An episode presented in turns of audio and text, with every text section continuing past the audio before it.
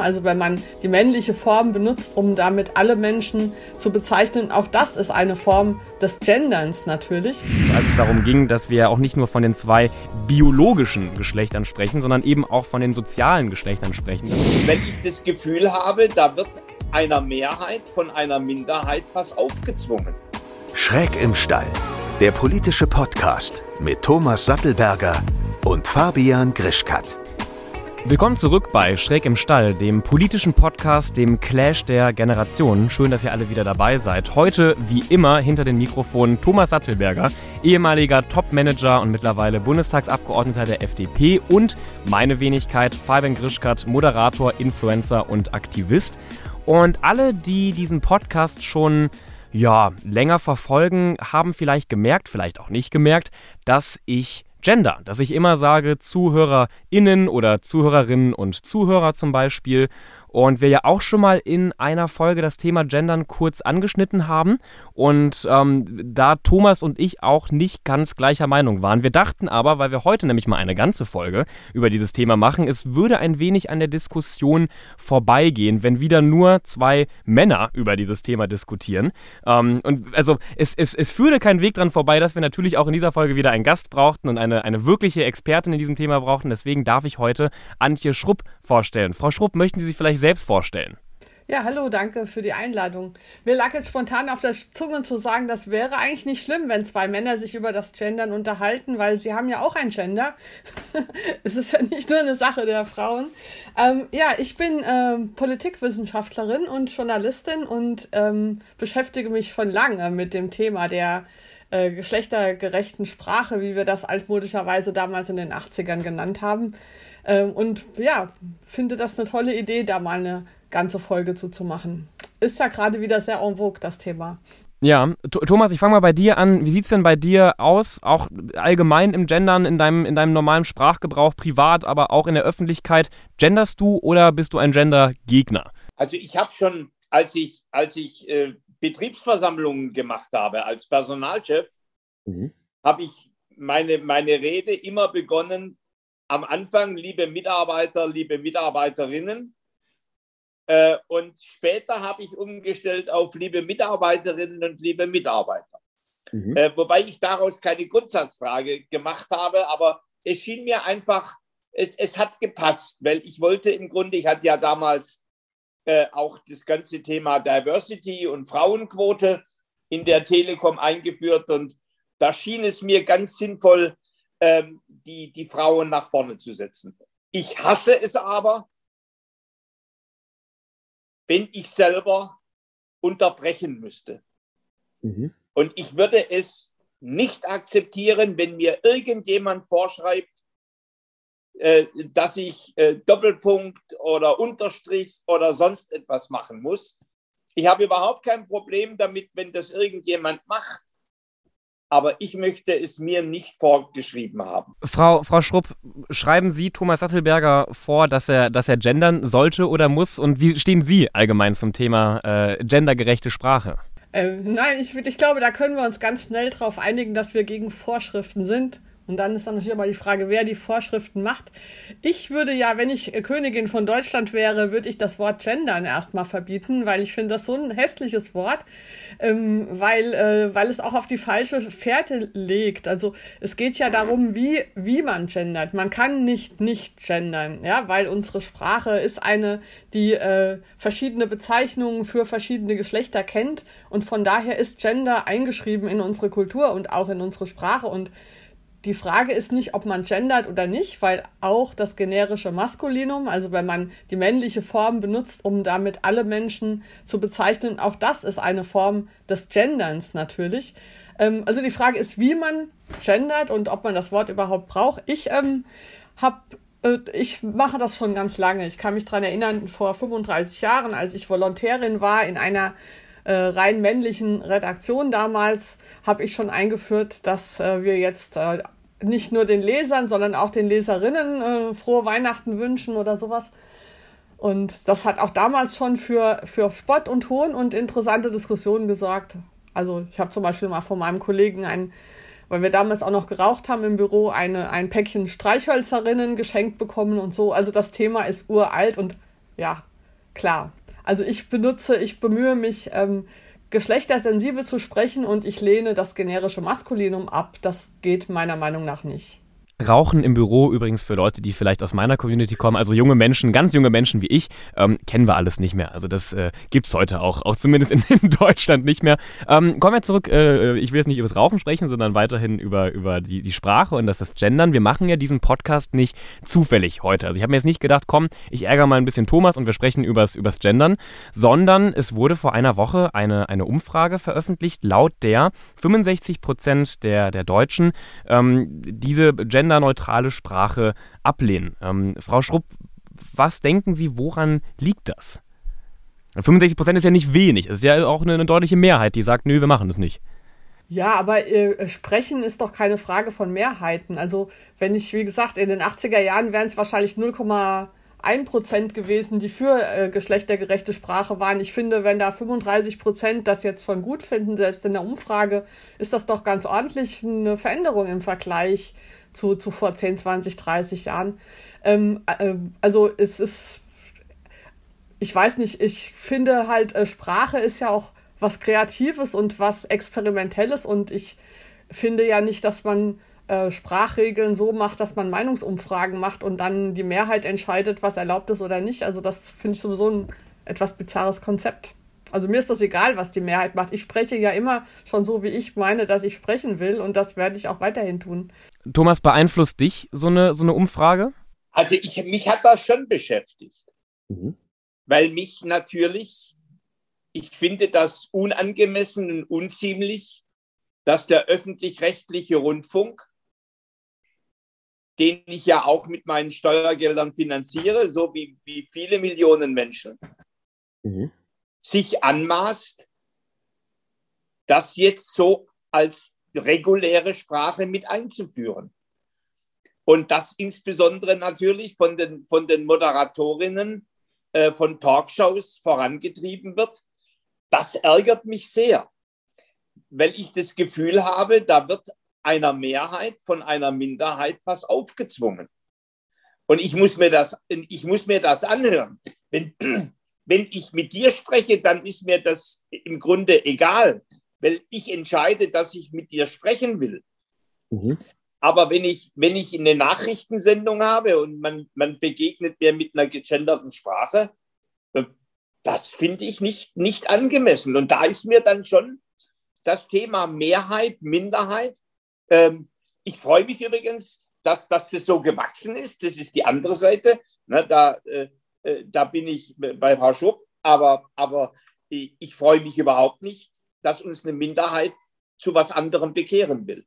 Ja, ich würde ich würd gerne mal so ein bisschen auf die wissenschaftliche Seite schauen. Es gab zum Beispiel 2015 eine Studie, da hat man ähm, 591 Kindern, war es glaube ich, äh, Berufsbezeichnungen vorgelesen. Man hat diese Kinder in Gruppen unterteilt. Einmal in eine Gruppe, die man angesprochen hat mit geschlechtsneutraler Sprache. Also zum Beispiel, ähm, man hat jetzt nicht Putzfrau oder Putzmann gesagt, sondern Putzkraft oder Polizisten und PolizistInnen.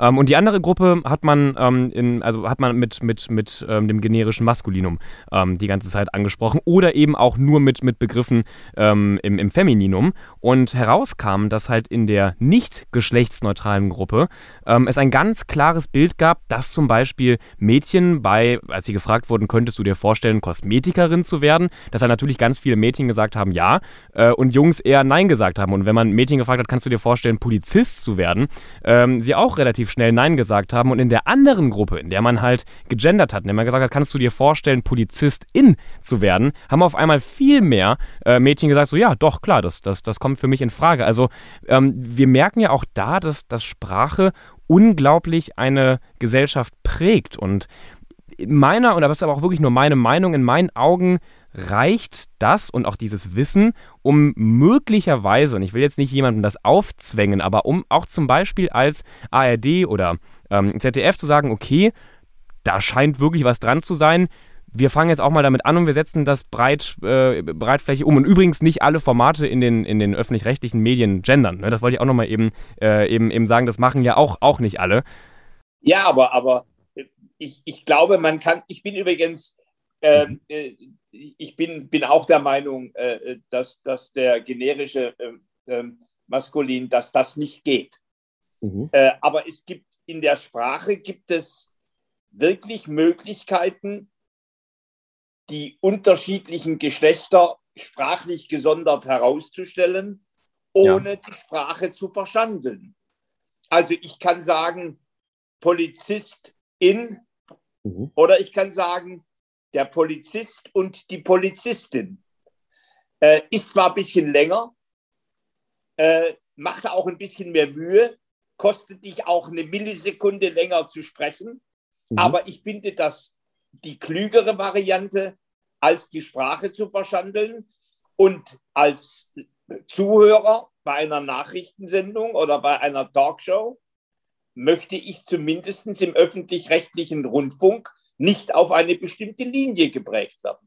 Gut, jetzt könnte man natürlich sagen, ich musste mir jetzt über so viele Jahrzehnte das generische Maskulinum im öffentlich-rechtlichen Rundfunk anhören und das fand ich auch nicht okay. Also die Frage ist ja, also ich glaube, dass hinter dieser ganzen Debatte eigentlich was anderes äh, steht, nämlich dass wir jetzt vor der Situation sind, dass die, dass 30, 40 Jahre Gleichberechtigung und Gleichstellungspolitik in Deutschland einfach dazu geführt hat, dass bestimmte gesellschaftliche Entscheidungspositionen zunehmend auch von Frauen oder von äh, Menschen besetzt werden, die anders denken. Und da waren ja gerade diese Emanzipationsbestrebungen sehr hilfreich dafür.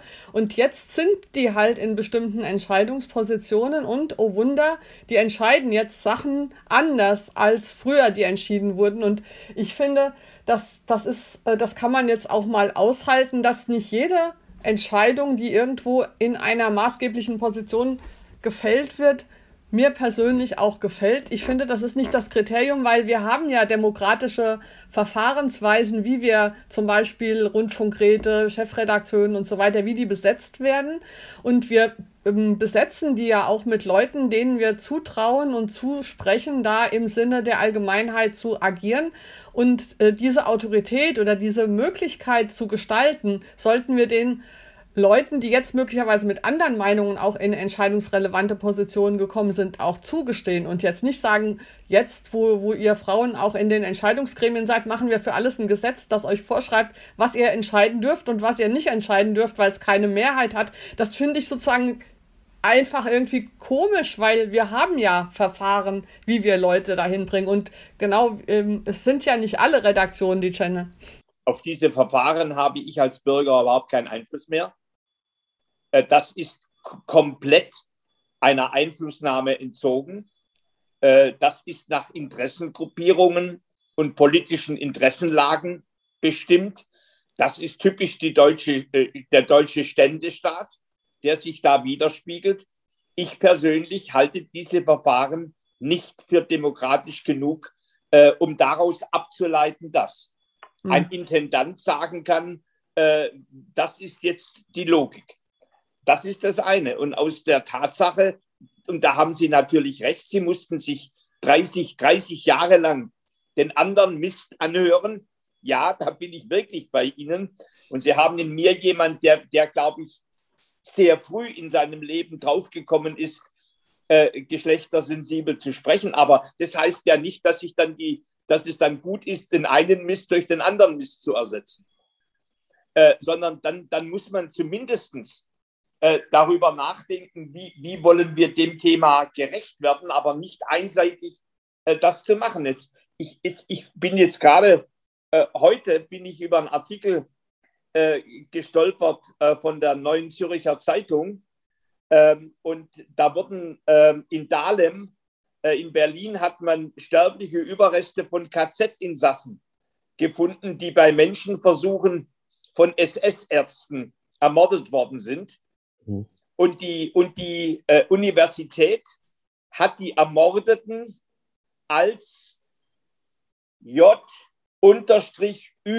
bezeichnet. Ja. Und da schreibt die Neue Zürcher Zeitung zu Recht, die Opfer der Shoah hätten sie nie als J-Üdinnen bezeichnet. Indem man sie so nennt, raubt man ihre Identität auf zweifache Art und Weise. Sie gerieten in die Vernichtungsmaschinerie nicht, weil sie Frauen oder Männer waren, sondern weil sie Juden waren. So, und das ist, und wir kommen jetzt wir kommen jetzt bei, dieser, bei diesem Thema des Gendern von Sprache, kommen wir natürlich in ganz schwierige Themenstellungen rein. Da machen nämlich Spätgeborene oder, oder Nachgeborene, machen im Grunde ihre Befindlichkeit zum alleinigen Maßstab, um ein solches historisches Ereignis zu bewerten.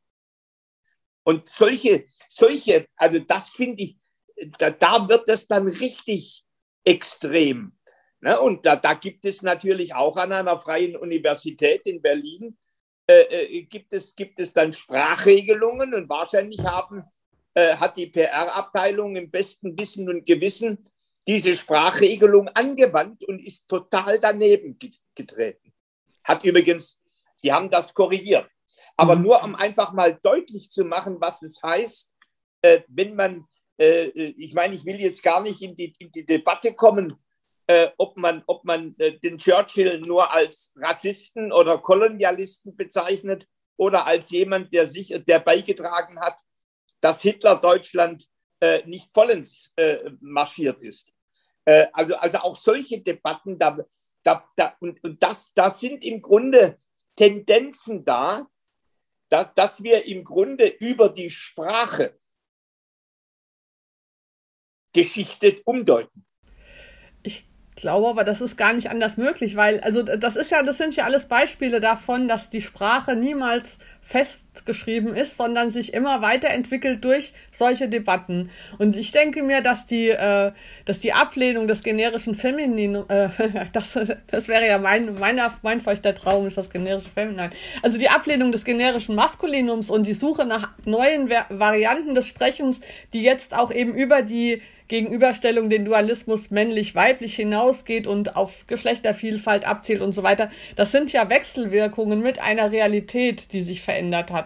Und es ist halt so, ähm, dass, dass diese Diskussionen äh, teilweise auch schief gehen, teilweise werden auch, wird dann auch Blödsinn erzählt, aber die sind ja das, was eine lebendige Sprache ausmachen, dass Menschen miteinander experimentieren, wie äh, eine veränderte Realität auch in veränderte Sprache gegossen werden kann und das muss sein. Sprache ist nie geblieben, wie sie immer war, sondern sie entwickelt sich weiter. Das ist ja der Sinn, das ist ja der, der Nutzen auch von Sprache, dass sie eben ähm, auch, auch Undenkbares oder bisher Unsagbares sagbar macht durch Neuerfindung. Und ich denke, diesen Prozess sollte man fördern, mitgestalten äh, und auch äh, natürlich kontrovers diskutieren, aber man darf nicht durch Gesetze verhindern, dass solche Experimente stattfinden. Das ist meine Meinung. Das würde die Sprache letzten Endes ähm, ja, äh, erstarren lassen, ein, einschränken lassen. Das wäre nicht gut für eine Kulturentwicklung und auch nicht gut dafür, ähm, tatsächliche gesellschaftliche Veränderungen, die passiert sind, dann auch in den Diskurs reinzuholen. Und dafür braucht man neue Wörter. Und natürlich gibt es dann diese, ähm, diese, diesen, diese Hürde zur Vergangenheit, wo man anders gesprochen hat. Und das sind alles schwierige Probleme. Die muss man auch diskutieren, aber man kann sie nicht durch Strafen oder Verbote äh, verhindern. Wie gesagt, äh, wenn, eine, äh, wenn eine Zeit oder eine Frankfurter Allgemeine entscheidet, äh, sie, macht jetzt, sie schreibt jetzt so und so, dann habe ich die Freiheit, dann habe ich die, die Freiheit, das abzubestellen oder nicht zu kaufen. Wenn der öffentlich-rechtliche Rundfunk dieses macht, habe hab ich eine andere Logik. denn ich bin im Grunde Zwangs, Zwangsfinanzier. also da gibt es, äh, würde ich von, von, von meiner, äh, jetzt gar nicht Parteibuch, sondern von meiner liberalen Einstellung her, würde ich sagen, da wird mir schon was, was aufgezwungen. Und das zweite Thema, und, und äh, das, die, diese Gender-Debatte, die die, die eigentlich, und da bin ich auch bei Ihnen, und ich habe den einen Artikel von Ihnen sehr gründlich gelesen, eigentlich äh, tut, tut sich die Frauenbewegung überhaupt keinen Gefallen, äh, äh, das Thema Gender zu nennen. weil es ja eigentlich eine, es ist eine feministische Bewegung. Mhm. Ne, und, und eigentlich wird, wird der Kern des Anliegens wird ja unter dem Begriff Gendern begraben. Ja. Also finde ich, finde ich, das sei nur mal aber auch denen äh, in, in, in Stammbuch geschrieben, äh, die glauben, sie würden damit die feministische Sache tatsächlich äh, äh, vorantreiben. Nee, das, das, Thema, äh, das Thema Gendern, das kann auch von ganz anderen politischen Kräften äh, sozusagen in, instrumentalisiert werden. Das Thema Feminismus nicht.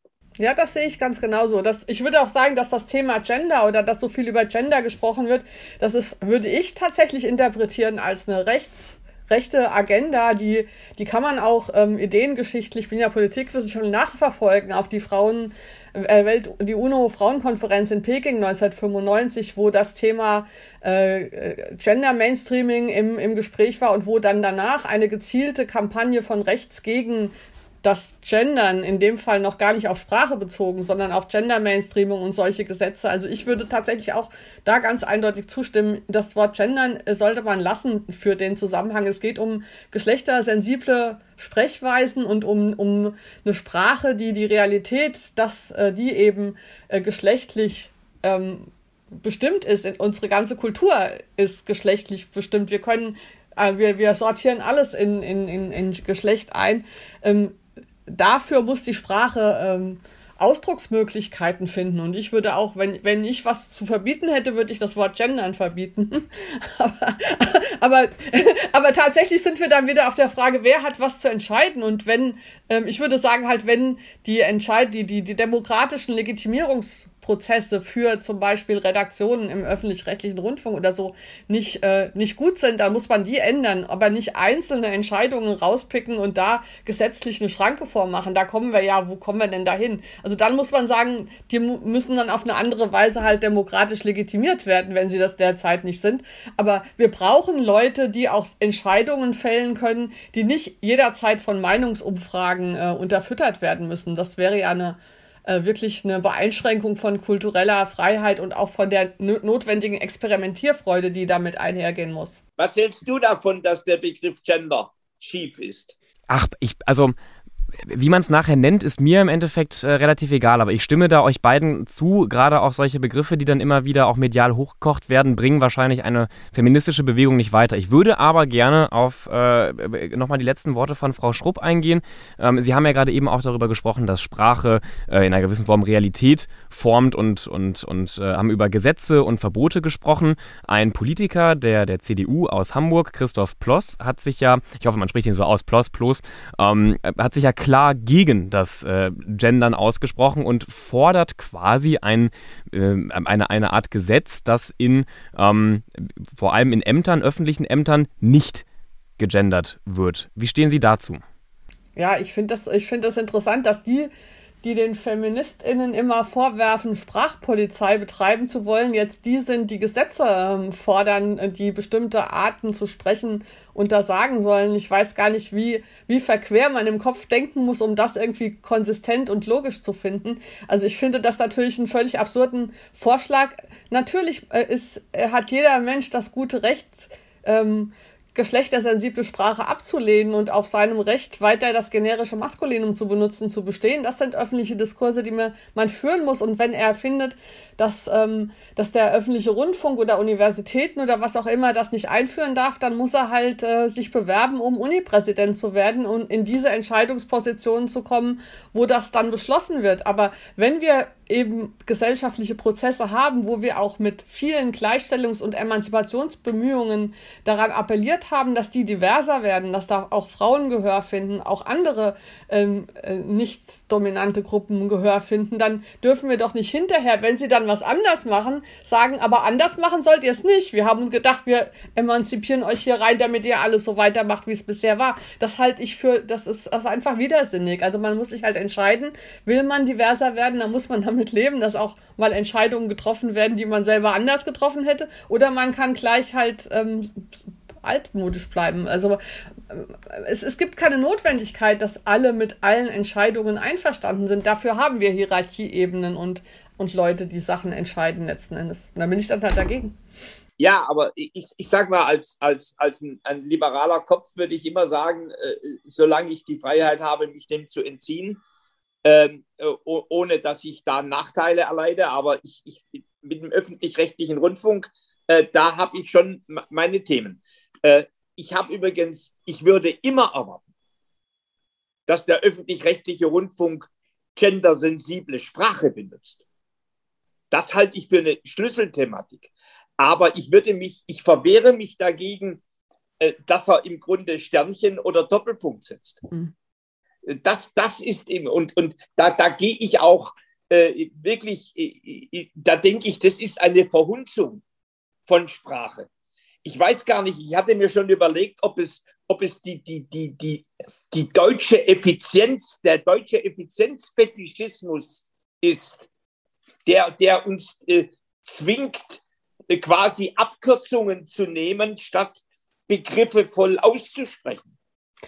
Denn eigentlich ist es ja viel wertschätzender, wenn ich nicht eine Pause mache, sondern wenn ich tatsächlich Frauen und Männer getrennt anspreche.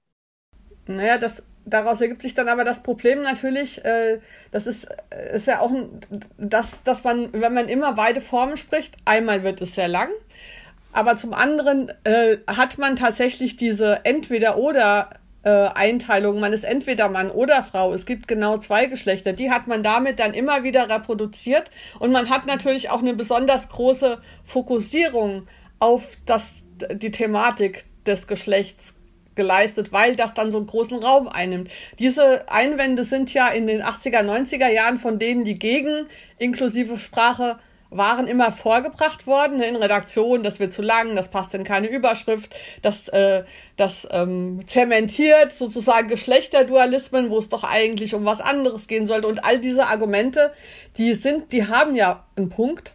Und wir haben dann immer gesagt, aber das äh, generische Maskulinum ist noch schlimmer, deswegen nehmen wir das in Kauf. Und jetzt gibt es halt diese neuen Versuche, beides zu haben, also sowohl äh, Sensibilität für Geschlecht, äh, Geschlechter, beide Geschlechter, für alle Geschlechter, nicht nur männlich und weiblich, für die Offenheit und es ist auch noch kürzer und man hat es mit diesem kleinen MitarbeiterInnen gemacht und man muss nicht immer diese lang.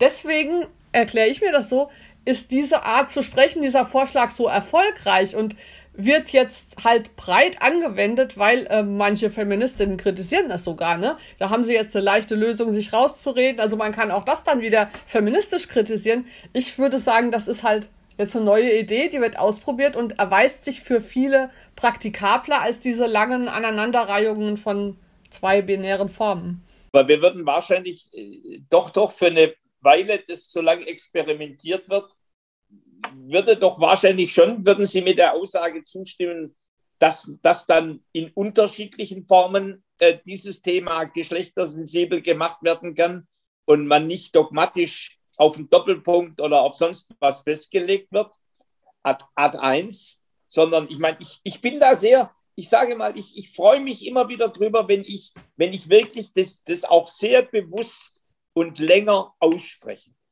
Mhm. Das ist für mich ein Ausdruck von Wertschätzung. So, dann, dann soll bitte auch experimentiert werden, aber äh, ich, ich glaube, was, was wirklich ein, ein Thema ist, ist der öffentlich-rechtliche Rundfunk. Und jetzt muss man ja Thomas. eines, weil ja. natürlich ist dahinter auch eine politische Agenda. Es ist ja nicht nur die Sprache, die dann neue Realität kreiert, ja. sondern es ist eine politische Agenda und die ist halt nicht nur feministisch. Also Thomas, ich glaube, dass... Und, das, und, und, ja. da, und, und ich, ich sag's mal so nüchtern, mhm. wenn ich lese, dass 80 Prozent der Volontäre und Volontärinnen im öffentlich-rechtlichen Rundfunk grün oder links wählen würden, dann sträuben sich mir schon die Haare. Weil dann, dann kann ich schon auch beginnen, Hypothesen aufzustellen, warum nur eine Form gewählt wird. Und dann lehne ich mich, und da bin ich ein alter Rebell, ja. da lehne ich mich auf gegen das, dass ich in ein Silo gezwungen werde. Also Thomas, bevor, bevor jetzt Verschwörungstheorien über den öffentlich-rechtlichen Rundfunk. Nein, nein, wir haben keine Verschwörungstheorie. Pass auf, pass auf, bevor jetzt für, du hast eine Rede gehalten, jetzt halte ich eine Rede, bevor Verschwörungstheorien über den öffentlichen Rundfunk hier in den Raum gestellt werden. Ich habe ja für den öffentlich-rechtlichen Rundfunk gearbeitet und ähm, ich kann aus meiner Erfahrung sagen, dass ich oft Texte vorgelegt bekommen habe, die redaktionell nicht gegendert waren und ich selbst als Moderator die Entscheidung getroffen habe, ich gender jetzt an dieser Stelle. Punkt 1, Punkt 2, dass in den Wohl Volo-Programm viele junge Leute halt äh, zum Beispiel grün oder, oder links wählen, liegt halt auch zum Teil daran, dass eben auch allgemein sehr viele junge Leute grün oder, oder links wählen. Jetzt sage ich mal nicht eher konservativere oder äh, etabliertere Parteien wählen und dass auch vielleicht bei der Berufswahl, das in diesem Volo-Programm sind viele auch, auch Leute, die einen journalistischen Werdegang anstreben, dass eventuell auch da auf die, also ich bin mir ziemlich sicher, äh, da ich mich nämlich auch mal für ein Volo-Programm äh, äh, beworben habe, ähm, dass dort kein Auswahlverfahren anhand der politischen Gesinnung, also nach dem Motto, welche, welche Partei würden Sie wählen, gefragt wird. Und, und da würde ich jetzt gerne nochmal, weil ähm, ich, ich möchte mich nicht zu allzu lange an dem Thema öffentlich-rechtliche hier aufhängen. Äh, kannst natürlich gerne noch gleich was dazu sagen, aber ich fand es gut, was Frau Schrupp nämlich vor äh, zwei, drei Minuten angesprochen hat, als es darum ging, dass wir auch nicht nur von den zwei biologischen Geschlechtern sprechen, sondern eben auch von den sozialen Geschlechtern sprechen. Darüber haben wir nämlich heute, ähm, finde ich, noch kaum gesprochen, dass eben halt auch gendergerechte Sprache bedeutet, dass wir Transpersonen, dass wir Non-Binary-Personen auch in die Sprache versuchen, äh, zumindest also versuchen mit, mit zu inkludieren. Das ist mir halt nämlich auch sehr wichtig. Ich habe ja auch eine sehr queere äh, Community und setze mich ja auch für, für queere Themen immer sehr, sehr stark ein. Und da hat mir mal jemand gesagt, du, ähm, die Sprache wird es am Ende nicht großartig verändern, dass Trans-Personen äh, äh oder Non-Binary-Menschen ähm, akzeptiert sind in der Gesellschaft, aber es zeigt, dass zumindest Leute ein Interesse daran haben, einen richtigen Schritt ähm, zu, zu setzen. Und das war für mich auch so der entscheidende Punkt, wo ich dachte, okay, natürlich bin ich jetzt kein, kein, kein, kein, kein Gott und kein Engel, wenn ich, wenn ich gender, ähm, aber es zeigt ja zumindest schon mal so eine gewisse Solidarität, hey, ich erkenne auch an, dass da mehr Geschlechter sind. Genau.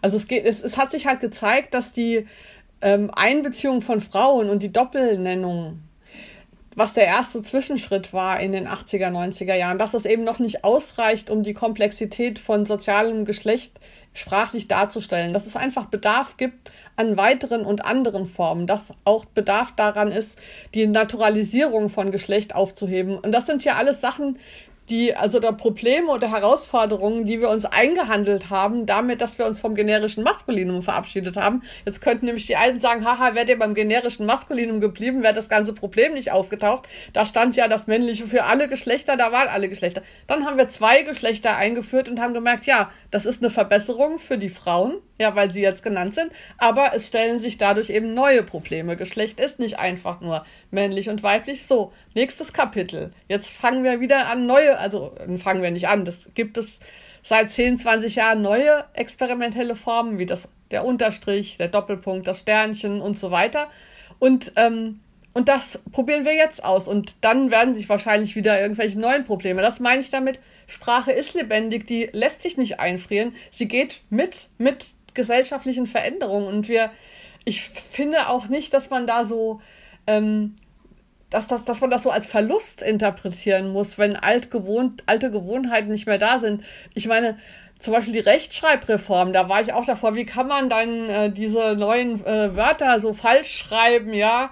Stopp mit 2P, das, die Welt geht unter und ne, zwei Jahre später hat man sich dran gewöhnt und das war völlig normal. Und ich glaube einfach, diese Ungleichzeitigkeit ist da, was für die einen schon normal ist, weil sie schon seit fünf Jahren mit diesem, ähm, mit dieser Pause sprechen. Das hören andere jetzt zum ersten Mal. Sie sind völlig entsetzt, aber ich würde sagen, in fünf Jahren haben sie sich dran gewöhnt und das Thema ist auch wieder. Also, das würde ich alles, das würde ich unterstreichen. Mhm. Es geht mir nur um die Frage, wer entscheidet darüber? Mhm. Das ist für mich, also das, das ist für mich die zentrale Frage. Äh, und, äh, und ich, ich sage mal so, äh, da hätte ich übrigens schon ein Problem damit, äh, wenn ein Universitätspräsidium darüber entscheidet äh, und die Betroffenen nicht eingebunden sind. Da habe ich erst recht ein Problem damit, wenn die öffentlich-rechtlichen, wo ich sozusagen direkt unmittelbar bezahle, darüber entscheiden. Ich habe überhaupt kein Problem damit, wenn jeder nach seiner Fasson in einer bestimmten Experimentierphase selig wird. Und wo dann irgendwann sich ein gesellschaftlicher Mehrheitskonsens herausbildet, dass wir das so machen. Wie das übrigens bei der Rechtschreibreform ja ganz brüchig gewesen ist, denn ganz viele Menschen schreiben noch in der alten Logik. Äh, Im Grunde hast du zwei Welten, hast du äh, Parallelwelten jetzt äh, in der Sprache. Ist das schlimm? Nö, ist nicht schlimm. Touristen würden wahrscheinlich sagen, ja. Ich persönlich sage, ich habe kein Problem damit, äh, dass wir Parallelwelten äh, in der Sprache haben. Die haben wir übrigens alle mal äh, äh schon, weil wir ein Einwanderungsland sind äh, und, und im Grunde ganz neue Sprachkulturen sich herausbilden. Aber die zentrale Frage heißt, wer entscheidet? Ja. Und, hat jemand, und hat jemand das Recht, mir zu sagen, wie ich das zu tun habe? Genau. Aber und da bin ich, und da bin mhm. ich, da bin ich, äh, sag mal, als jemand, der gelernt hat, sich gegen äh, Bewegungen, die sich emanzipatorisch nennen, mhm. Aber häufig totalitär werden, da bin ich richtig gewappnet. Und da stelle ich auch, da stelle ich sozusagen meine gelben und roten Warnlampen auf und sage, sei wachsam, Thomas. Äh, aber das ist ja ein interessanter, ein, ein, ein interessanter Punkt. Ähm, warum, also dieses Problem der ähm, undurchsichtigen Entscheidungsstrukturen öffentlich-rechtlicher Sender oder was, äh, wie, wie kommen eigentlich in Institutionen Entscheidungen zustande, das stellt sich ja wahrscheinlich bei vielen Themen, die da entschieden werden. Die interessante Frage ist doch, warum entzünden sich die Emotionen jetzt ausgerechnet an dem Punkt? Weil ich meine, Rundfunkräte entscheiden viele Sachen, über die man äh, verschiedener Meinung Meinung sein kann. Ich würde ja sagen, es kommt bei dem Thema jetzt noch was dazu, und zwar, dass das Thema geschlechtersensible Sprache ähm, gezielt auch verwendet wird, um äh, gegen bestimmte liberale und auch feministische Tendenzen in der Gesellschaft zu hetzen,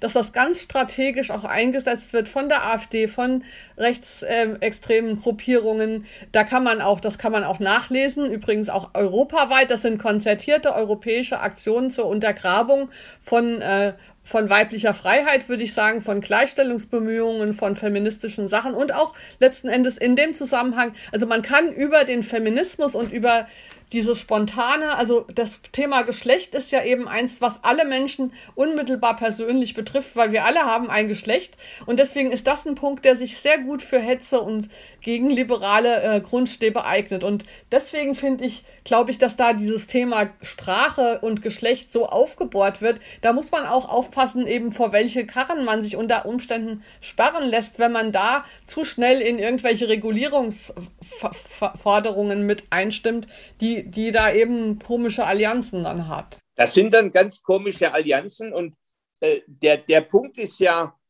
glaube ich, dass, dass die, die Frage nicht heißt, die eine Richtung ist richtig und dann gibt es die AfD, sondern du hast natürlich zwischen diesen beiden Polen hast du richtig demokratisch unterschiedliche Positionen. Ähm, beispielsweise, ich bin, ich bin ja ein experimenteller Mensch.